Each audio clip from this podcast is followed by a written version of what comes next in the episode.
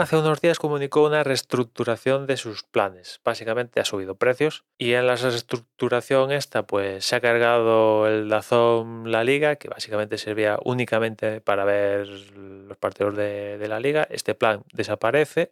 Para los que lo tengan contratado, esto continúa, pero a partir de, de la próxima temporada, creo, pues o bueno, cuando se te acabe el plazo de suscripción, si quieres ver la liga, tienes que ir al plan Dazón total a partir de ahora, ¿no? O sea que un buen estagazo te vas a llevar si únicamente te interesa la liga, ¿no? Bienvenido al club. El caso es que el plan esencial, que tenía Fórmula 1, MotoGP, los canales de Eurosport y alguna cosilla más, pasa a costar de 12,99 sube a 18,99, 6 euros de subida. Este mismo plan en modalidad anual pasa a costar de 129,99 a 149,99, subida de 20 pavos. Eso sí, esto acarrea una permanencia de, un año sí o sí, si no, tacatá. Y después el, el, el plan Dazón total pasa de 24,99 al mes a 29,99 al mes.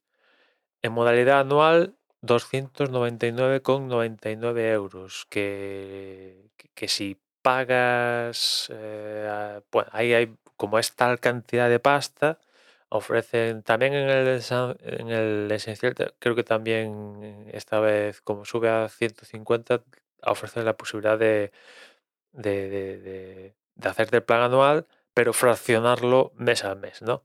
Y creo que es justamente en esta modalidad del, del Dazón total que si, si te suscribes anualmente pagando los 199,99 y lo fraccionas anualmente, pues se te reduce a 24,99. No, no, no, no, mm, digamos que no subirías a los 29,99 si decides hacerlo mes a mes, ¿no? En fin. Y después es un poco leo, pero es así el tinglao. Y después también han puesto un nuevo plan Victoria que cubre el fútbol femenino. Ahí solo vas a poder ver fútbol femenino, los partidos de la Liga Femenina Española y la Champions Femenina y poco más, creo. ¿no?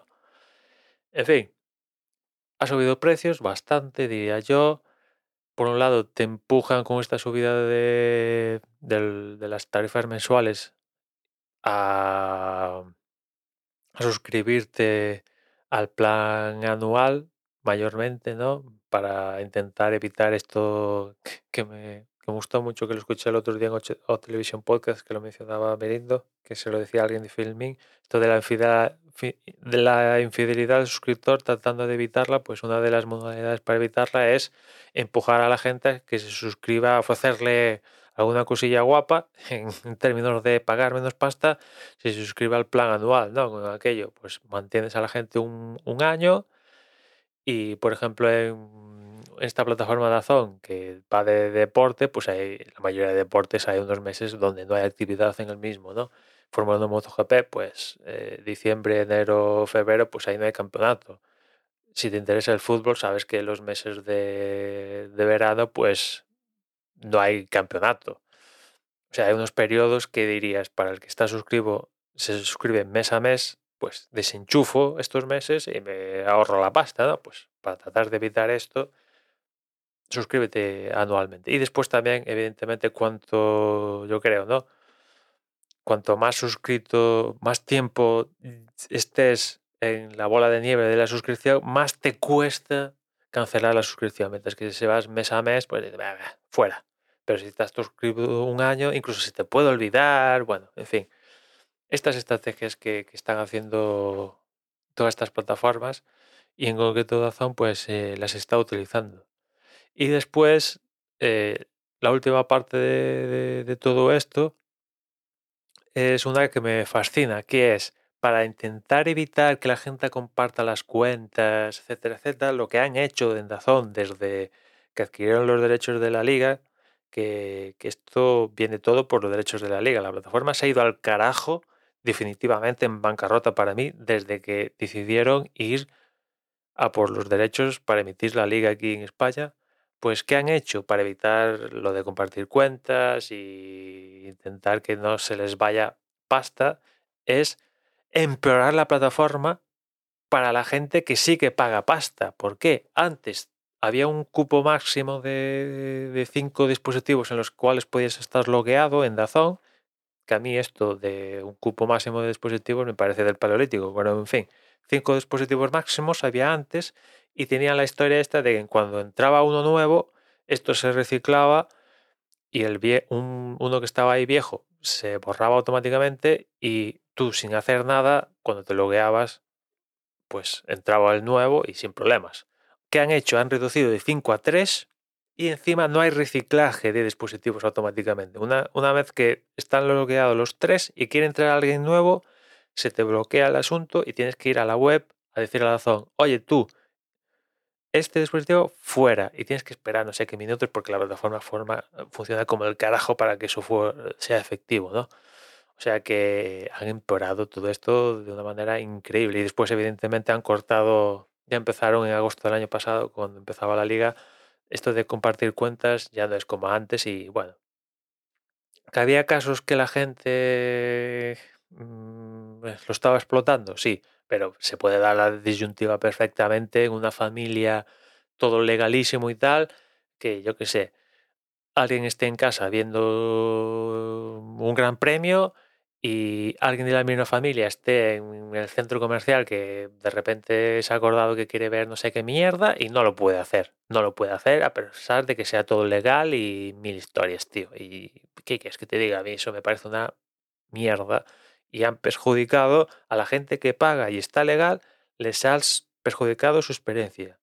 Esto me recuerda a cuando, bueno, imagino que aún sigue pasando, ¿no? Cuando al principio de los DVDs, Blu-rays o lo que sea, te metían la chapa de los dos o tres minutos de antipiratería y tal, que, que al final se la acababan comiendo la gente que pagaba por el Blu-ray, DVD o lo que sea, y no se podía pasar. Era lo único del DVD que no se podía pasar eran los dos o tres minutos de chapa de no se puede piratear y eso se lo ponías a la gente que pagaba, porque la gente que, que, pirateaba pues eh, se la sudaba todo eso o incluso hacía la movida de de saltarse los, repeaba del vídeo, lo que fuera, ¿no? Pero la gente que pagaba religiosamente por el Blu-ray o el DVD se tenía que traer los dos, los tres minutos, o sea, se perjudicaba la experiencia, ¿no?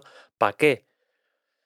En fin, así funciona la zona a día de hoy y, y bueno, toda esta subida, ya digo, todo por el fútbol, evidentemente, y todo por cinco partidos de cada jornada. Imagínate lo que deberían de subir si emitieran toda la jornada, si, si tuvieran para ellos los derechos todos de la liga, lo que deberían haber subido, ¿no? Esta gente se ha puesto entre ceja y ceja que esto les salga rentable y ya os digo yo que los derechos de emisión en general, pero si ya metemos el tema del fútbol, no son rentables, no son rentables. Si únicamente te dedicas a ello y Dazón se dedica únicamente a, a ello. Si haces como Movistar u otras por el mundo que sí adquieren derechos que son deficitarios, porque son deficitarios, a estos niveles de pasta que te piden por los derechos son deficitarios para el, que tiene los derechos, pero Movistar pierde directamente por los derechos, pero te lo saca porque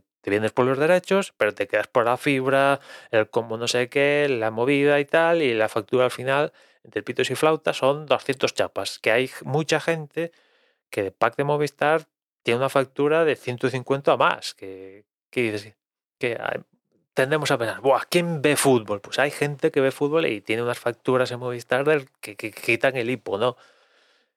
Y, en Movistar compensa tal, pero Dazón, que únicamente tiene, vive de esto, tío, es que no, no da, tío. O sea, no, no, se pueden estar pagando 50 millones por los por, por, por, Fórmula 1, 500 o 1000, o sea, no me acuerdo la pasta que pagaron por de la liga, o sea, no, no, por el modelo que tienen, no, y claro, hay que subir cuotas, perjudicar, en fin. Una mierda, una mierda. Nada más, ya nos escuchamos mañana, un saludo.